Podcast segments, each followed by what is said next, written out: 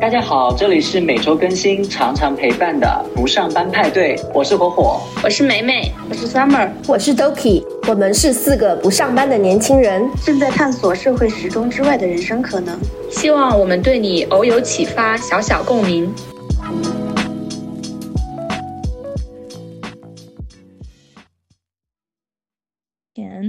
来说带着特别大的是那种我可以独立生活了。我觉得独立生活、自己赚钱这种事情，我可能已经渴望了近十年了。年轻的时候还是蛮看重钱的。刚开始工作，为什么刚开始工作我就要去找一些兼职什么的？因为我想买房。它是一个可以把一份物质底气可以。掌控自己的人生。当你拥有了它以后，你觉得说啊，这东西对我来说也不重要，所以你就是通过拥有它，去逐渐的刷新自己对钱、对世界的这个概念。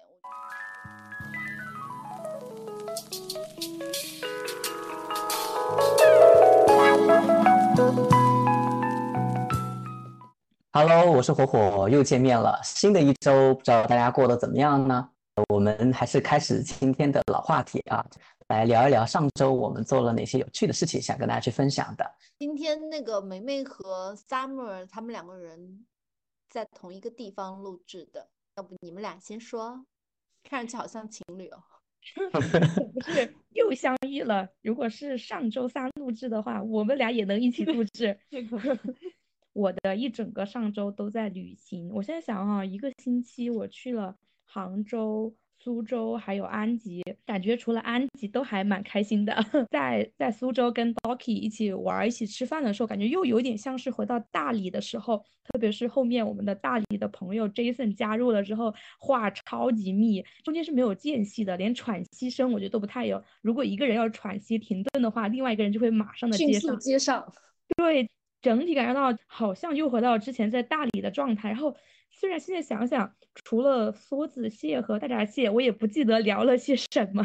后面在杭州的时候，又跟呃 Summer 还有 Summer 的两个朋友，还有我跟 Summer 共同在大理认识的一个朋友，拢共五个人，又聊了五个小时。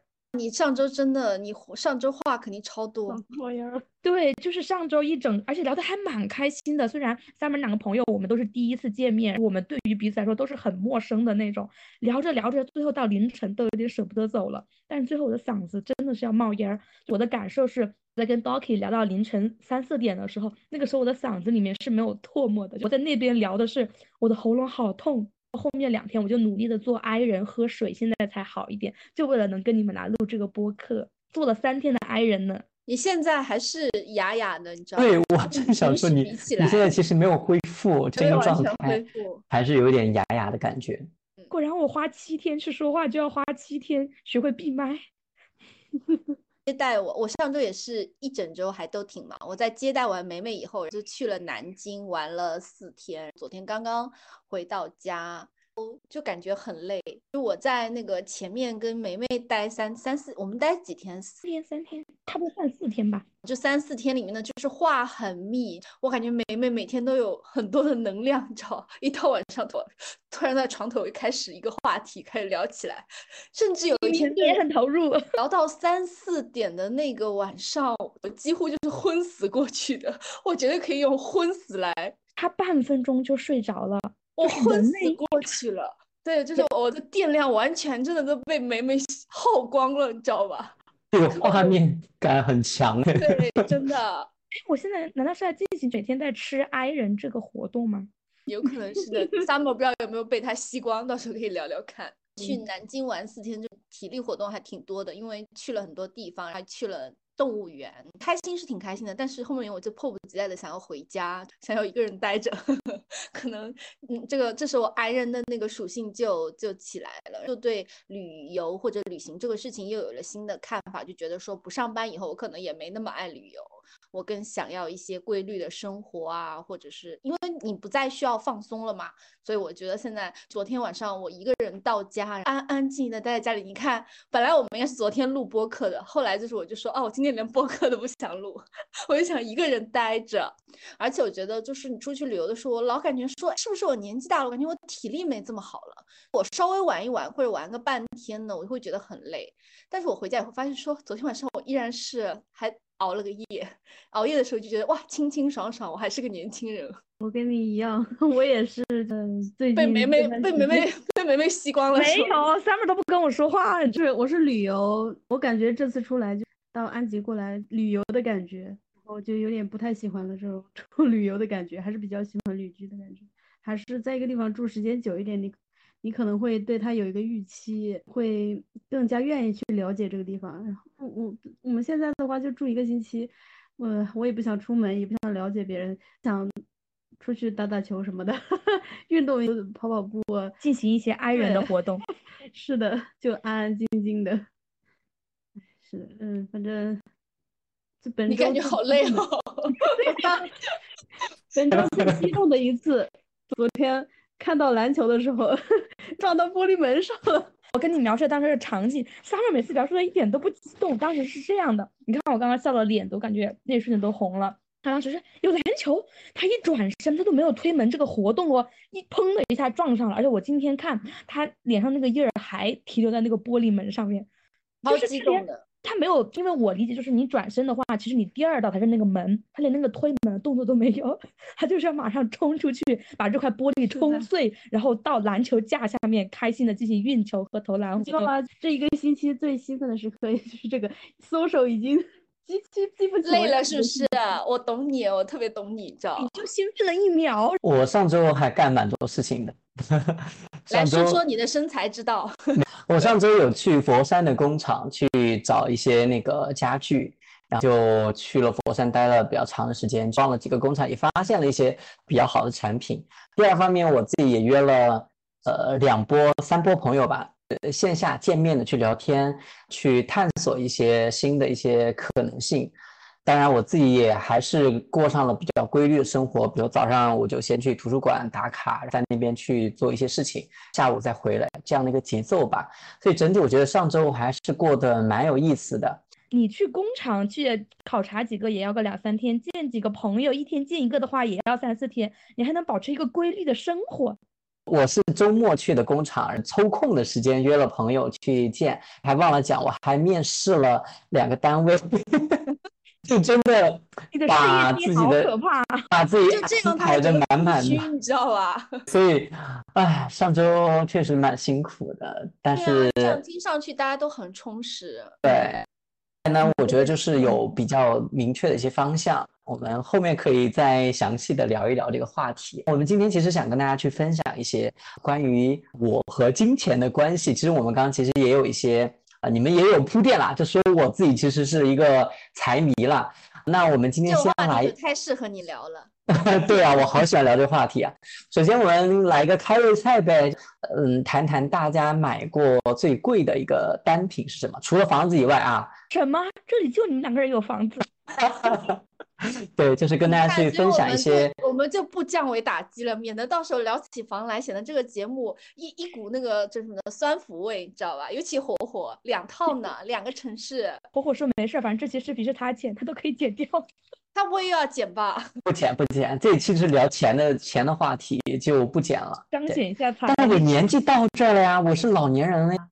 干什么？你干嘛 Q 我？我说是我，我是老年人。好。好好好，回回来回来了。你们有买过最贵的单品是什么？我还蛮好奇的，看看大家的消费怎么样。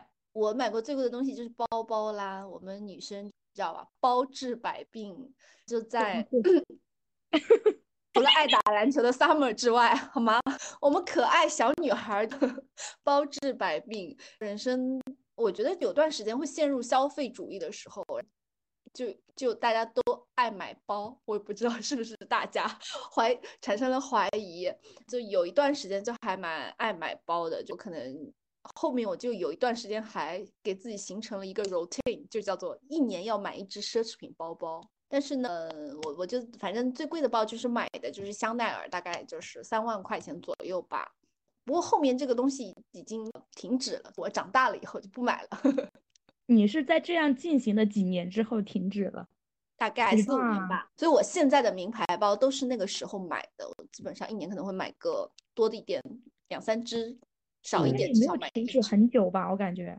前年就疫情以后没法出国了，以前的包就是出国的时候像那种固定任务一样的，一定会买一只这样，每个牌子啊什么之类的都会买一些。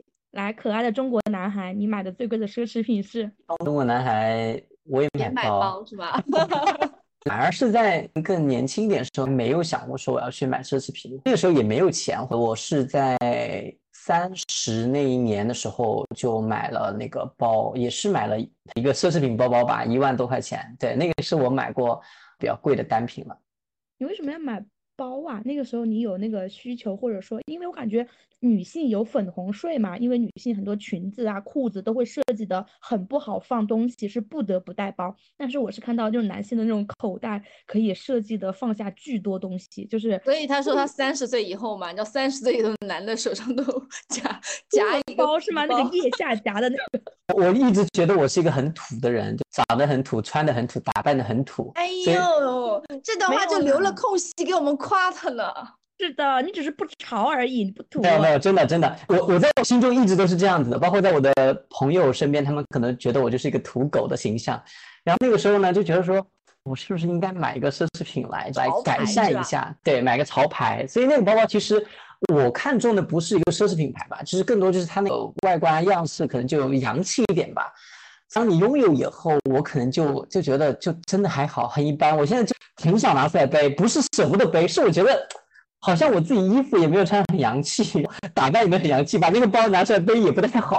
所以其实我一直都都放在家里面的。但它就，但你有了之后那种心态，跟你没有买的那种心态也是完全不一样的。可能就觉得说你值得。你刚刚说那个有点像我看之前电视剧《三十而已》里面有个就叫王曼妮嘛，她就是奢侈品专柜的柜员，跟她。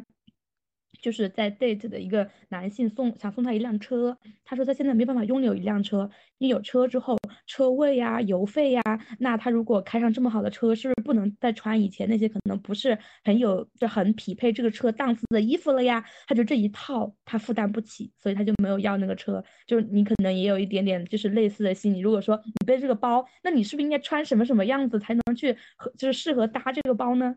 对，会有会有这种状态。现在成熟一点哈，其实我反而就慢慢的去减少这种情绪了。就刚刚买买到包的时候，你可能会觉得说，哦，你这个包可能要怎么样搭配一下才好看，才能显出它的价值，或者说才别至少说别人不会认为你是一个假货吧？因为在广州很多假货嘛。所以那个时候我其实会有这样的一些状态。当我裸辞以后，离职以后，又觉得说。也没也没有什么，别人就不太在意。别人说，就算别人认为你这个包是假的，又怎么样呢？或者你就穿五六十块钱一件衣服，背一个一万多的包，那又怎么样呢？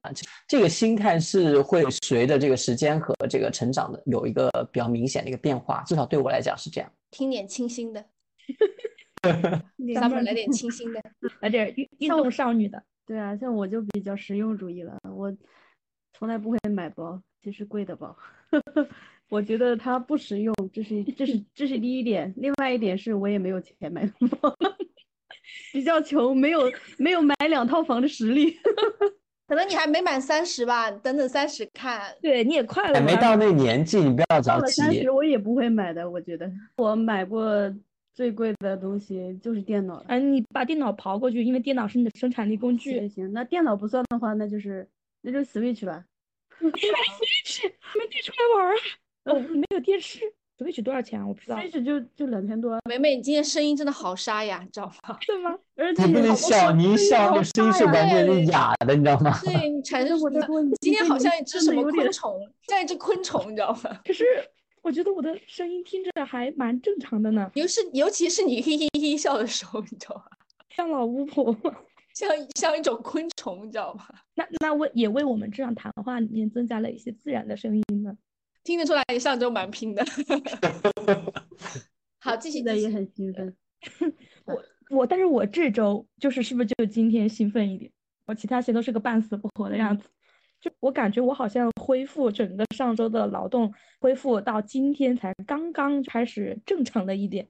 嗯，我想，我感觉我以前也是比较喜欢买包的，但那个时候是大学的时候，就不会挑贵的买，会挑那种什么有意思的买，就各种各样乱七八糟的，反正就是随便背背的那种比较多。我想，我工作之后的话，正式工作第一个月，给自己买了一个小 CK 的包，我也不记得那个包多少钱了，大概。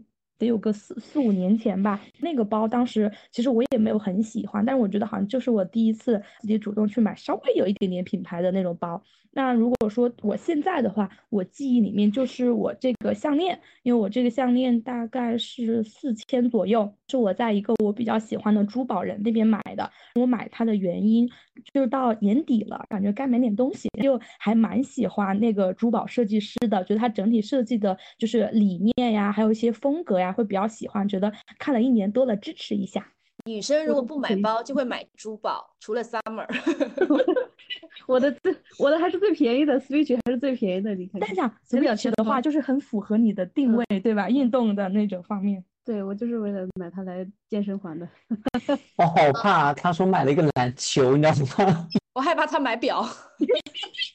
他他有个表，我有个表，但是很便宜。对，那其实大家从这个地方也能看出来，大家消费观还是。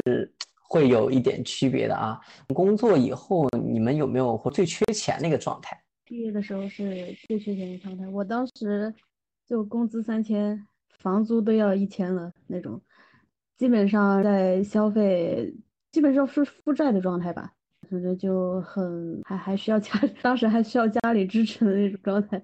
自己比较，反正就是最穷的时候，就刚毕业的时候吧。我跟 Summer 的情况差不多，也是这样。刚毕业，父母不在，不需要每个月固定给你钱，你就要自己付房租，要吃吃喝喝，工资也就小几千块钱的时候，是我。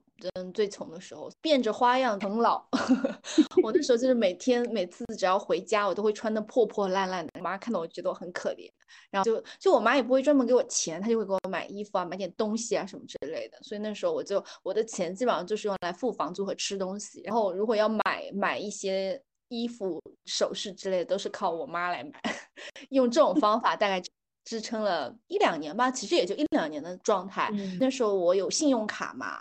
其实我每个月的钱都不够花，所以我的信用卡就是有大概有个半年或者一年的时间，我都只能还最低消最低的那个额度，用下个月的工资再去补上它。这个时候确实是我最穷的时候。我最穷的时候是完了，火火没有穷的时候，没有没有，我是最穷的时候是买了广州这个房子，那因为那个房子是一个现房，当时我在广州还租的房子，所以呢就经济压力会特别大，因为刚付完首付。下个月就交房了，就让你没有任何的喘息的时间的来准备这个装修的这个费用，而且你知道装修这个钱就是一个阶段里面就会给出很多嘛，就会因为钱的事情睡不着，就会就是想很多，甚至会想着说怎么样，就各种想办法去去去赚钱吧，或者说去找钱的那种类型。所以呢，那个时候也人也很焦虑，就你的心理状态就完全是不一样的一个。你这个可能不叫没钱的状态，你属于一个紧急挪用钱的一个空档期。我觉得这个这个倒还挺正常的，可能跟我那个还最低信用卡额度那个比起来的话，你属于比较健康的缺钱，或者最健康的穷。啊，穷跟不穷还要分健康不健康。对，小时候居然还有这个理论。健康不健康就是有有没有实力。有实力的穷跟我没实力的穷。对他那个可能属于有实力的穷，那说的很好，总结到位。我想了一下，我其实刚毕业的时候还挺有钱的，长那么大没有那么有钱过。我现在想想那个原因哈，因为我嗯，感觉从呃。从实习开始，没有觉得自己很缺钱过。这个原因可能是因为我一直保持着类似我学生时代相似的那种消费，所以我的收入增长并没有导致我的支出增加。如果说真的很穷的话，我觉得我小时候很穷，就我小时候很想买一个 MP4，当时很夸张，我就觉得我妈肯定不会给我钱买。当时一个 M P 四好像也才只要一百多块钱，但是作为一个初一的学生来说，真的没有什么钱。我为了攒这个钱买 MP 四，每天只用一块五，早中晚三袋方便面解决，就这样吃了一个多月。还买了那个 M P 四，我小时候整体都还蛮缺钱的。我还记得我过生日的时候，我妈就给我买一桶泡面。那些时候都让我觉得还挺缺钱、挺穷的那种感觉。我长大之后，可能就是因为小时候没怎么吃，长大之后变成一个吃货，就很喜欢吃各种各样花式的吃法，对吃这个上面欲望就比较强。那你要说小时候，那我可多了。之后我第一次吃生日蛋糕还是在。十二岁的时候，你想想，这是什么比球大会吗？因为我我想想，我比谁最早开始穷起来，知道吧？对，我也想说，小时候我我也是农村的小孩嘛，就特别真的特别穷。我妈呢对我管的也特别严格，我我可以摆出来，你们可能都会都会流泪的那种感觉。但是这个其实在我后来反思回来，其实那个时候我不会因为穷而睡不着啊。我跟我可以分享一段，当时我上初中的时候，初一的时候，我想买一只手表，那是一只电子表，是一只墨绿色的，都记得颜色。那只表呢，它大概要十二块钱还是二十四块钱，我有点忘了，几十块钱的一只表。但我让我妈给我买，我妈说可以买这只表，但是呢，你就要用你的零花钱来还这个账啊。就当时的零花钱呢，是一个月是一块钱，呃，不，一个星期是一块钱。我后来呢，就因为买了这只表呢，就降成五毛钱。我妈给我的理由是：五毛钱能干嘛？你初中的时候，我妈说你车子爆胎了，你可以补个胎。那个时候我初中是骑车上学嘛，她是不允许我在外面吃零食的，她会买零食在家里面。刚刚想说零食都不够买，嗯，对，初中生一个星期用五毛钱真的有点少，对，有吗？我觉得很多。我那个时候一毛钱都没有，能有一毛钱买一包辣条都是很 很好的。没有一毛钱的辣条。是小学小，对啊。初中初中，我们也不会相差很远吧？我那个时候初中就是可能你。贫富差距，我感觉到了一种年代差距。我在想，什么时候物价这么便宜？关键是里面还有一个很搞笑的事情是什么？就是当时我为了赚钱。为了就是有零花钱嘛，我妈说，那我给你买一些兔子吧，你养一些兔子，你把那个兔子养大了，你就可以卖掉，你就可以就可以赚钱。然后后来我就每天中午也回家吃饭嘛，每天去割草，割那个兔子的草喂兔子。然后呢，那个兔子草，你你们可能不知道，还得要提前用太阳给它晒干，因为那个兔子草上面有水的话，那个兔子吃了拉肚子就会死。所以每天还把那个草给拿去晒干。生活经验哦，我真的可能会用到。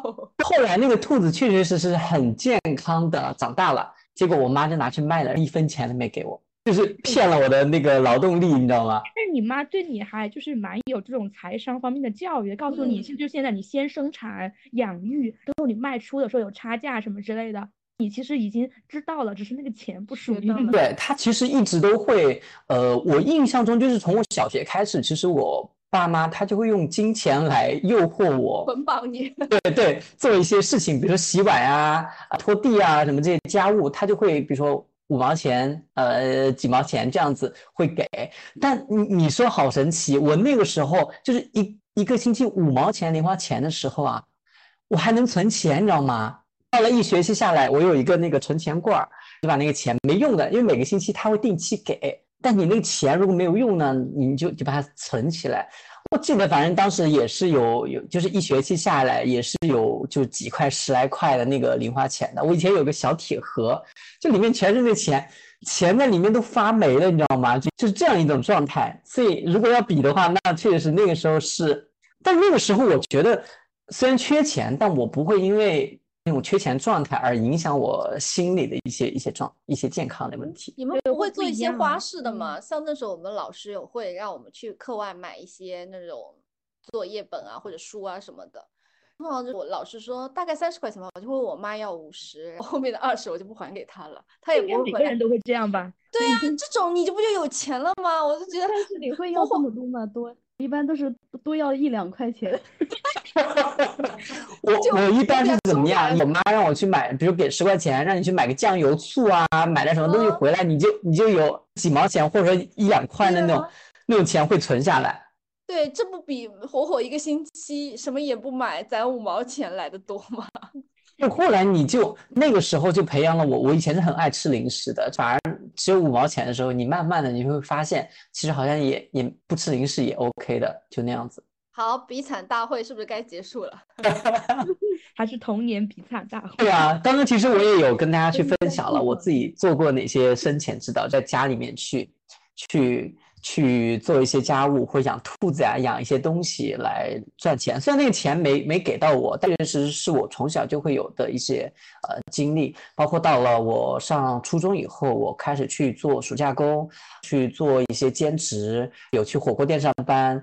高中以后，我还跟一些比较家庭比较富裕的那个呃同学，把他们家里面不穿的衣服啊，那些二手衣服拿到那个市场上去卖，也能卖掉的。这件衣服可能五块十块就。就随便就贱价卖掉了那种状态，就就你就感觉其实，啊，我我还做过蛮多这样的一些事情的，就包括这竟然是中学的时候发生的事情，对，中学就已经好早，特别早。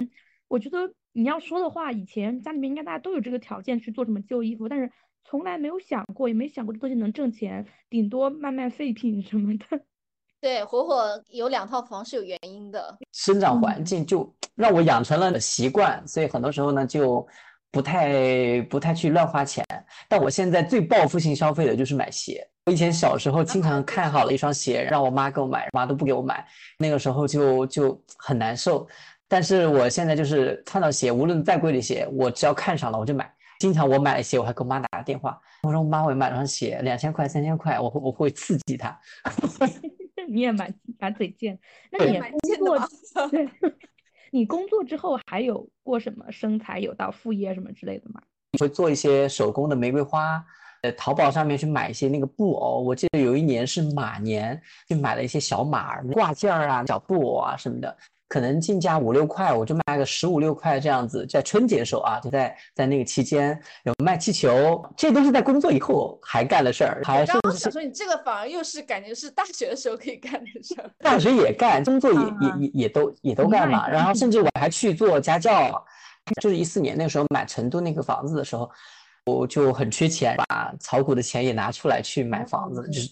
Summer 说你时机选的很好，那时候买啥涨啥，等你又拿出来的时候，那个时候开始跌了。那个时候买房子确实是比较低的价格。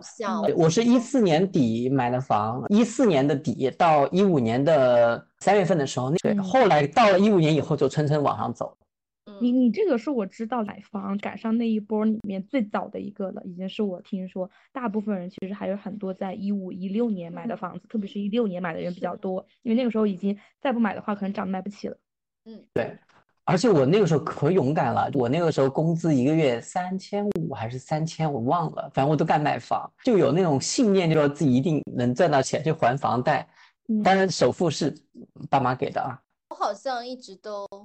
过得比较混乱，就对钱，我只知道想消费，但是就是你要说，比如说存钱啊，或者在工作之外要怎么赚钱啊，我对这个事情一直都比较垃圾。我是一个存钱小垃圾，那时候一直在上班，那我就会花信用卡要还低消，但是我对钱好像一直也都没有那么紧张，就就觉得还好。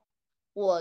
刚刚火火聊的这个，我好像在大学的时候也有段时间也挺卖力的，做了一些兼职，但是基本上都是我是那种跟风的，就如果有朋同学一去的话，我就说哎带带我，就一起去了，所以我就做过家教，还跟朋友一起卖过，那时候卖电话卡、手机卡，我还卖过手机卡，那个就还挺有意思的，也是我一个朋友带的，好像忙，我特别记得那个，就是忙忙碌碌一天累的半死。赚了六十块钱，因为是好几个朋友一起的嘛，我们就跑宿舍楼跟别人推销什么的，一起每个人赚了六十。后来就，嗯，我做家教其实还赚了挺多钱的，因为我是一个师范大学毕业的嘛，我们那个师范大学就在我们那个城市还挺有名的，就是口碑还可以，呃，我就一直去。一个小时大概那时候几十块钱嘛，但是呢，我那时候我哪怕是做吃饭的这个兼职，我还偷懒，为什么呢？因为就是你们知道教高中其实还挺难的嘛，嗯，就教高中的话比较费脑子的，然后但高中呢就会贵很多嘛，教了几个高中以后觉得啊好烦啊，压力好大，有的时候做不出来，自己还要去 后面偷偷看答案，答案，对，还得偷偷看答案，你知道吧？觉得说哦不行，就很长一段时间沉迷于教小学生，因为教小学生真的蛮简单的。第一，它题目也简单，你肯定会做；第二呢，就是教小学生大部分是一个监督的作用嘛。工作以后的话，我就没有过没有过像火火说的那样的兼职，所以就导致我现在是个不上班的状态，可能是大家唯一里面一直找不到 找不到就是赚钱生计的。那个人唯一的就是可能后面有点钱以后呢，我有在看一些理财的东西啊，是其实我也没有在这个东西上赚到很多钱，大部分可能买一些比较稳健型的基金啊，或者是什么之类的。总的来说，就是我一直信奉的就是我这个人吧，没有什么太多的，我以前理解的啊，没有太多的偏财运，长期我都只有老老实实上班才能赚到钱。那就我感觉我也差不多，做兼职也是大学的时候尝试过一些乱七八糟的非常多那种兼职。嗯，大学毕业之后，毕业之后也是刚开始存到钱之后才开始买一些基金、股票之类的。其他的好像也没做很多其他类似的兼职吧。兼职也都是跟工作或者是专业相关的一些东西。我可能也比较类似。我想我大学的时候。呃，做过话务员就有点离谱啊！现在说感觉都有点不那么合法。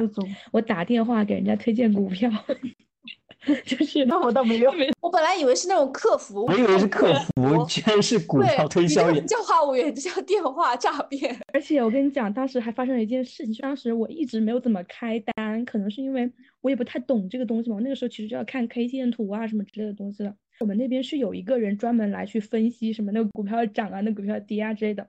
有一天呢，有两有两次。第一次是当时有一天，就是那个时候我也不记得是二零几年了，所有的股票全部都红了，红了是不好是吧？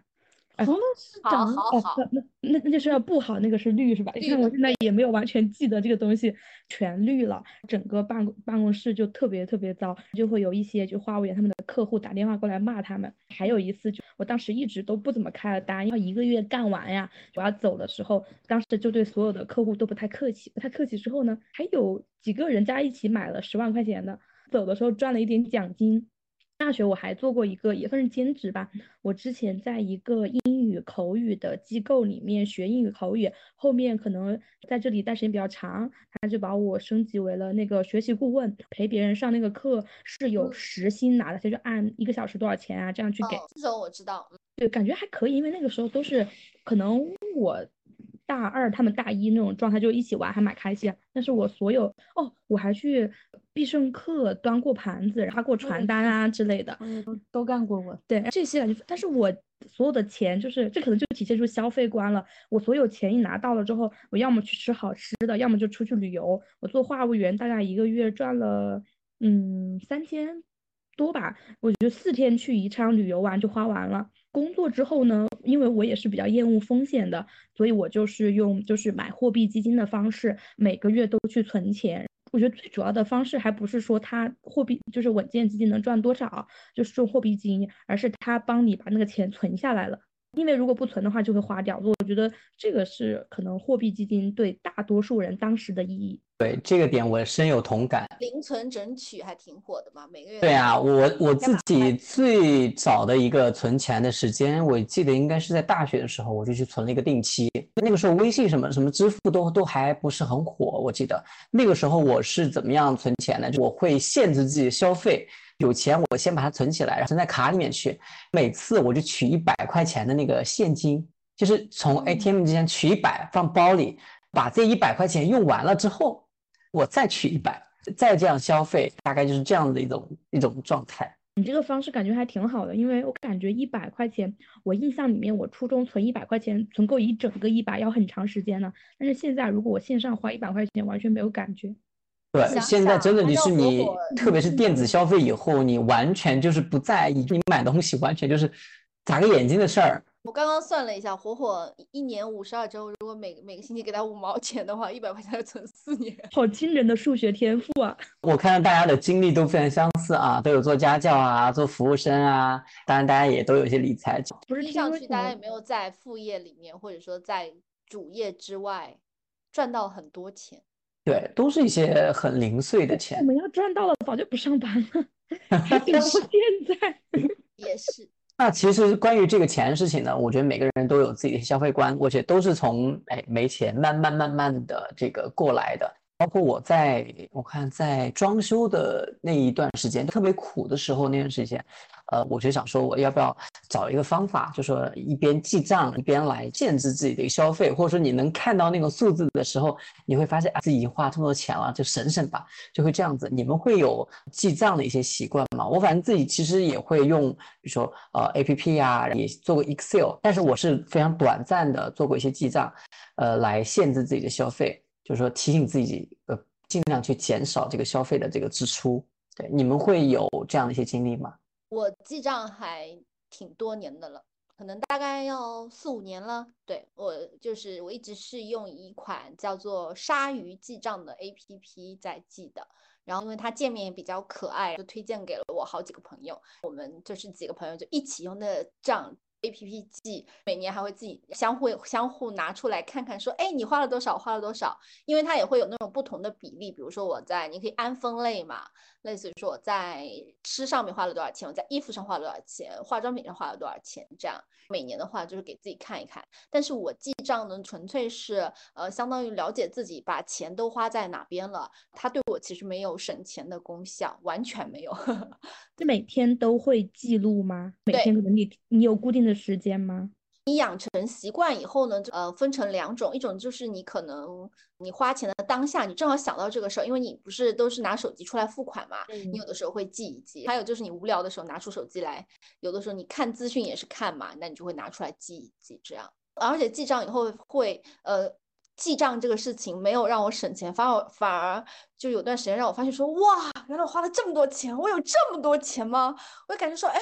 我一个月工资有这么多，我一年赚这么多钱吗？就有段时间我都怀疑我自己，就真的还挺，嗯，还挺惊人的。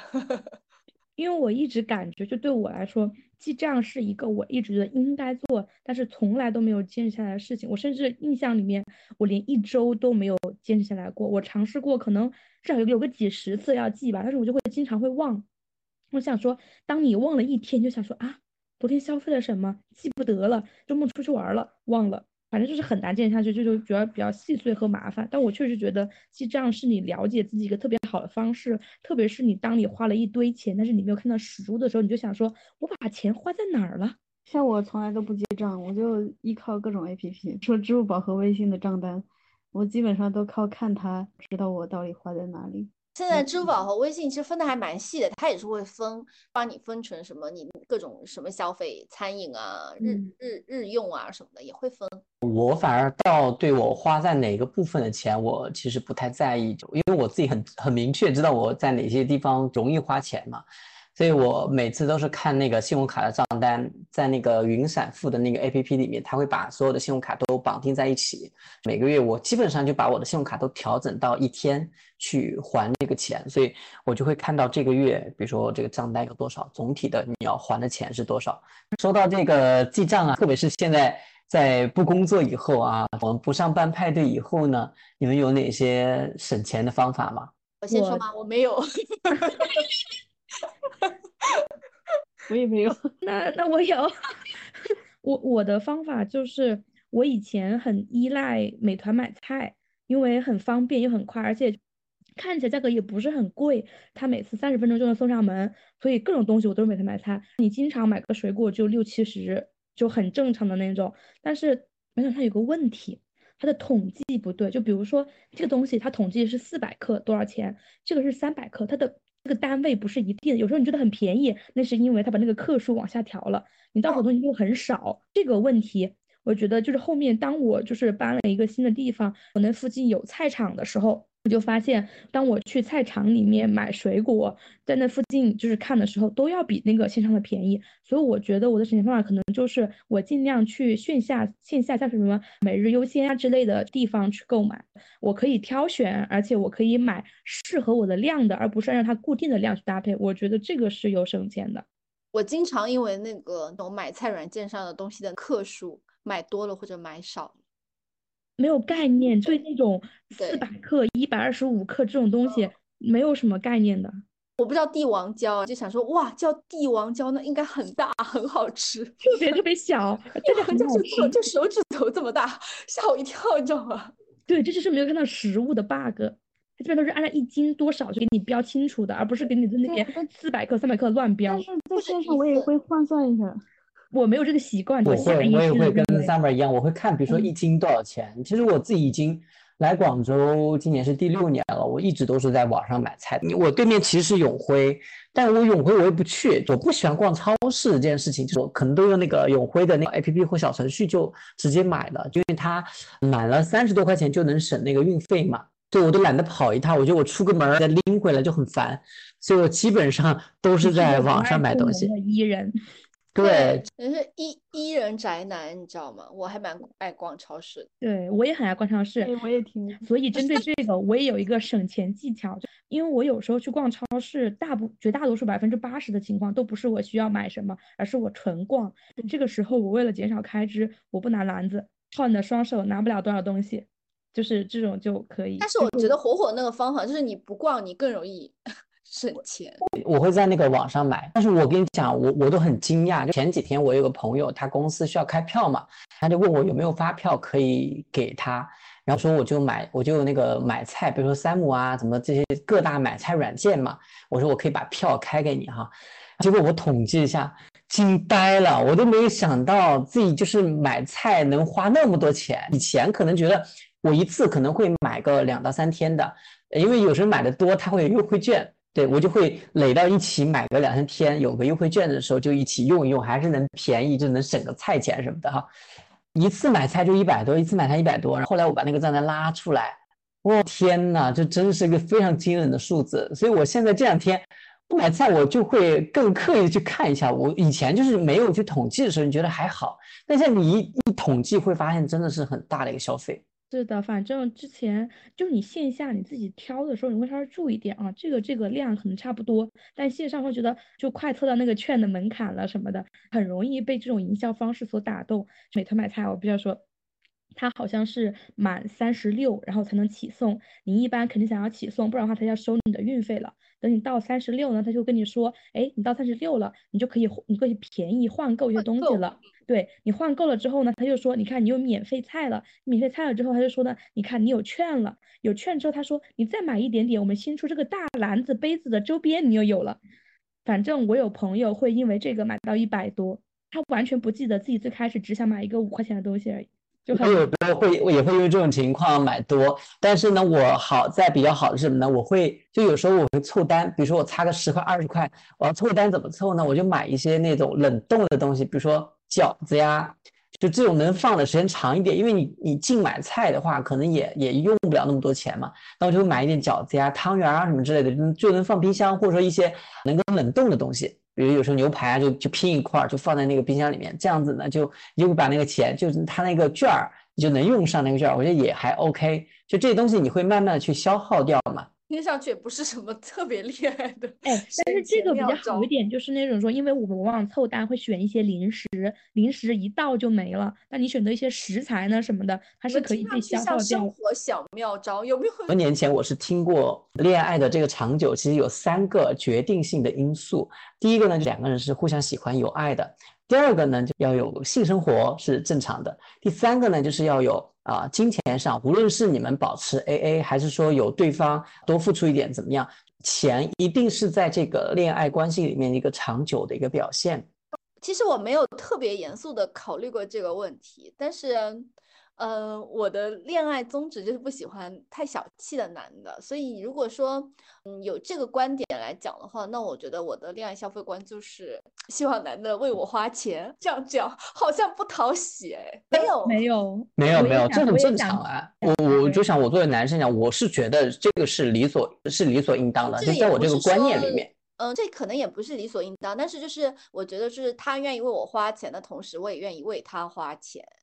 我觉得是这样的一个相互的一个过程，对吧？对，但是我觉得在这个前提之下，是说我不希望他太小气。我觉得小气或者说有一点抠抠搜搜的话，这个人对我来说就没有魅力，各种魅力是包括性魅力也没有。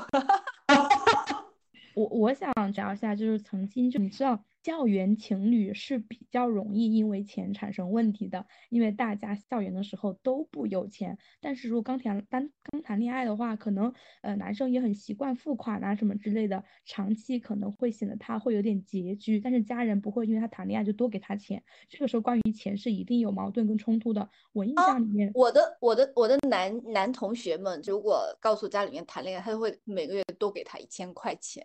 对，哦那这个这个点我我也是有经历的。对，那这种其实是 OK 的，因为我印象里面，我身边的朋友在大学谈恋爱的时候，都遭遇了一点跟男朋友在金钱上面的冲突。我觉得我当时那个冲突的时间，好像是在我大二的时候，我我就是我当时可能有一个不太好的想法，就觉得说我们的钱是一起的。你的钱就是我的钱，我的钱就是你的钱。那这样的话，听说你攒了很多钱，那我们可以多花花什么之类的。如果说我出去，呃，比如说我做兼职啊什么之类，就是有钱，你那个时候没钱花，用我的钱出去玩也可以。我当时就过于的把我们的钱看作是一个整体了。所以当时，呃，他就可能就到花的会有点多一段时间，但他有天就突然说：“你知道我们到现在花了多少吗？”就我觉得有点像质问的话啊，我觉得嗯对我自尊的伤害是蛮大的。就就小的时候或者年轻的时候也会生气的。对，那个时候我可能才二十的样子，当时我就觉得说，OK，那以后我们的钱就搞搞清楚。我可能不会说做到就是纯 AA，但是一定会是说，大概你请我几顿，我就会回请你几顿；你送我什么样的东西，我大概也会送你什么样子的东西，就具体到一种对等的一种情况。但是我如果让我现在说的话，我觉得男的就应该多花钱，如果他不愿意给我花钱的话，不要谈这种恋爱。当然，我也会愿意为他花，但是如果说，嗯，因为我自己还是会觉得，愿意为对方花钱本身就是一种可能你们相爱的一种表现。反正我就是一个很爱钱的人，如果你不愿意给我花钱，那就算了。我现在整体的心态的话就是这个样子，我觉得这个样子可能也能筛选掉一些啊之类的。我觉得这个东西聊起来，可能是就是双方对于金钱的看法啊、态度啊，然后的看有没有差异吧。因为我后来想，如果我遇到一个那种特别会花钱的男的，我可能也没法接受。是吧？但是我觉得我们也很少会有那种，比如说我们跟呃亲密关系的一方觉得金钱上面可能有一些不一样的地方，我们就是坦诚不公，坐下来两个人一起聊聊自己的金钱观。我印象里面好像很少我或者说我身边的人会出现这样的场合，大家往往就是让钱可能在生活当中产生各种各样的呃就是问题或者美好啊什么之类的，也就会就事论事的可能去聊一下下这个样子。对，我也发现现在其实很多人很难说，呃，面对面的去聊一下这个钱的事情。而且没有这个钱或者没有这部分的消费的一些支出就没有必要，所以我我是会坐下来去聊这个事情的，对。但是就是这样，所以就单身嘛。Summer 呢，不谈恋爱也是因为钱吗？我觉得要呃要有金钱观和消费观要大致保持一致吧。反正如果差别太大了的话，我也接受不了。如果他太富有或者太贫穷，我感觉都不行。如果他很会花钱，是不是也不行？对对，呃我自己也会，反正我我的物欲也不是特别强，我我就是吃饱了，住好了，我我就运动到了对，运动了，我就挺满足的那种。我也不会要求去买什么名牌啊，或者呃一些攀比的东西，我从来不会陷入这种这种、嗯对这种这种攀比之中吧，反正。反正我现在觉得，可能我在恋爱中观念更多的是，比如说，你有一百块愿意给我九十，跟你有十万愿意给我五万，我都可以接受的这种状态。可能就是如果你没钱的话，你愿意可能会多付出一些；嗯如果你很有钱的话，给少一点什么的，也那可以。你可以接受对象比你没你有钱吗？可以呀、但是不能穷。对我我也是，但是我我不会不会对对方有什么要求，他要给我多少这样的之类的，或者他为他要为我花多少，我觉得这些都不是最重要的东西。对，尤其是当你自己可能有有能力买到你想你所需要的东西的这个时候，我觉得这些都不是特别重要。呃，再另外一点就是，我其实如果是在那种亲密关系当中，我还我还还有一个问题就是会，比如说消费，我我也不太习习惯或者喜欢另一方会为我花太多的钱，这样也会让我有负担。所以嗯大致的那那种对等就就 OK 了，就不要太让对方产生过大的负担，这才是最好的。我们开开心心的消费，不要给彼此双方带来什么更沉重啊什么之类的东西。那你们会非常严格的 AA 吗？不会，不会。不会太严格的 A。如果说是你们，就是因为现在大家肯定是大致都差不多 A A 嘛，就是也不会太占他便宜的那种。对对，其实大部分是这样的一个状态。对，但是如果说，比如说在某一种情况下，你默默的发现说，虽然我们平时是 A A 的，但是好像我出的比较多，你们内心上会有变化吗？那我如果出的比较多，我可以少出点吧，我可以自己调整，对吧？因为我们不是说每次用完钱都完全 A 掉啊，这个样子，我就会调整一下心态上，因为。因为这种关系可能就是多一点少一点，可能这段时间我多一点，那我追的我就我就可以少一点，或者说我愿意多一点，那段时候他可能难一点什么之类的，我觉得都还好，因为我觉得钱真的就是是一个方面，他前面提了爱跟性嘛，我觉得就他只是最后那一点，因为如果连钱都做不到，就是前面的两点也未必行。什么玩意儿？基础物质是基础，是吧？因为我觉得钱已经是一个比较。底层的一个东西了，身边的人啊，亲密关系的另外一方，因为钱可能初次使用上会就是要产生一些冲突啊什么之类，但后面往往就是这个东西能大致的达成一致了。对，我觉得花钱这件事其实也是体现的大家的消费观跟价值观吧，所以我们其实对钱都有不同的这个需求和不同的认知。我自己的话是。年轻的时候还是蛮看重钱的。刚开始工作，为什么刚开始工作我就要去找一些兼职什么的？因为我想买房，所以就是目标感还是比较明确的。说其实我每年会给自己去立一个数字，就是存一定金额的数字这样的一个钱。因为钱对我来讲的话，其实是一个呃，我觉得安全感吧。这种安全感我觉得是 很难替代的。就比如说你有一段亲密关系之后，你就没有钱了，这种事情你还是会焦虑，所以。我自己的这个对钱的变化呢，是在去年的时候。就是有家人不是离开嘛，这个时候我就会觉得我对我对人生对金钱的变化是蛮大的，过的那种相对来说比较平稳的一个状态吧。就是哪怕是有钱呢，我不会去大大手大脚的花钱；没有钱的时候呢，我也不会去奢望我自己有多少钱，我要去过什么样的一个物质的一个生活。这可能是我自己对啊金钱一些变化，并且我自己发现有个。很重要的点上，其实我自己的消费观这个还蛮固定的，我会愿意给，比如说一些固定的资产，比如说还有房子的装修，包括买一些家具家电，我会甚至比普通人。更愿意花更多的钱，但是我在吃的上面，我其实就真没什么要求，包括我在穿衣服什么的上面没有要求，唯一的就是喜欢买鞋子，就就是这个点，可能也是因为之前的一些经历让我会有对这方面有些执念吧。自从我买了那个 Cross 拖鞋以后，就真的不再喜欢其他鞋子。你知道上次去大理，我不是穿那个拖鞋去了吗？发现。那个鞋子真的太方便了，我我有个鞋柜，大概可以放得下三十双鞋子，但是三我现在是放的满满当当的。我每次就是要买一双新鞋的时候，我得把现在的一双鞋子给扔掉或者替换掉，我才能有位置放它。但是我发现这件事情已经很久，我看已经有四个月，因为我那双鞋子是就 Cross 那双拖鞋嘛，是是之前买的，大概四个月时间我没有去。买了一双萨洛门吗？你中间不是买了一双萨洛门吗？对呀。暴露了，忘了忘了，但是我我我但穿的很少，对哦，我大概是打八月份就买的，都可以戳穿它。啊，对。八月份那也没过多长时间，你不要再反复。想打脸，但我真的没，因为那双鞋我最近不是一直都在家里面嘛，一直都没有机会穿它。我最近出去我也没有没有穿它，赛罗门啊，对对对。但是因为你现在不怎么出门，万一你之后需要经常出门的话，你可能还会继续。不，就以前我是会在网上去刷那些新的鞋，就是我最近就是完全没有欲望去看这些东西。现在也可能是因为做家居博主，更多的时候是在家里面。我自己的话，我觉得钱对我来说带着特别大的是那种我可以独立生活了。我觉得独立生活、自己赚钱这种事情，我可能已经渴望了近十年了。所以我觉得钱对于我来说，就是拥有更多可以说不的一些自由。这个是赚钱带给我的意义。从花钱的角度呢，我愿意付费第一位的是体验。所以可能就是因为我没有买很多，呃，当然是因为。最近这一两年很喜欢看珠宝，之前我都是愿意为旅行可能花个几千上万这样。这样说，我上次去新疆也花了一万块钱来着。我就是体验是我值得付费的第一位，其他的东西可能第二位是吃，后面的东西就都随便什么的都行。那我跟你差不多，我也是体验第一的，比如说旅游或者旅居之类的。再包括，其实 Switch 之类，其实也是体验嘛。对于物质的，我也觉得它是一个可以把一份物质底气，可以掌控自己的人生的一种。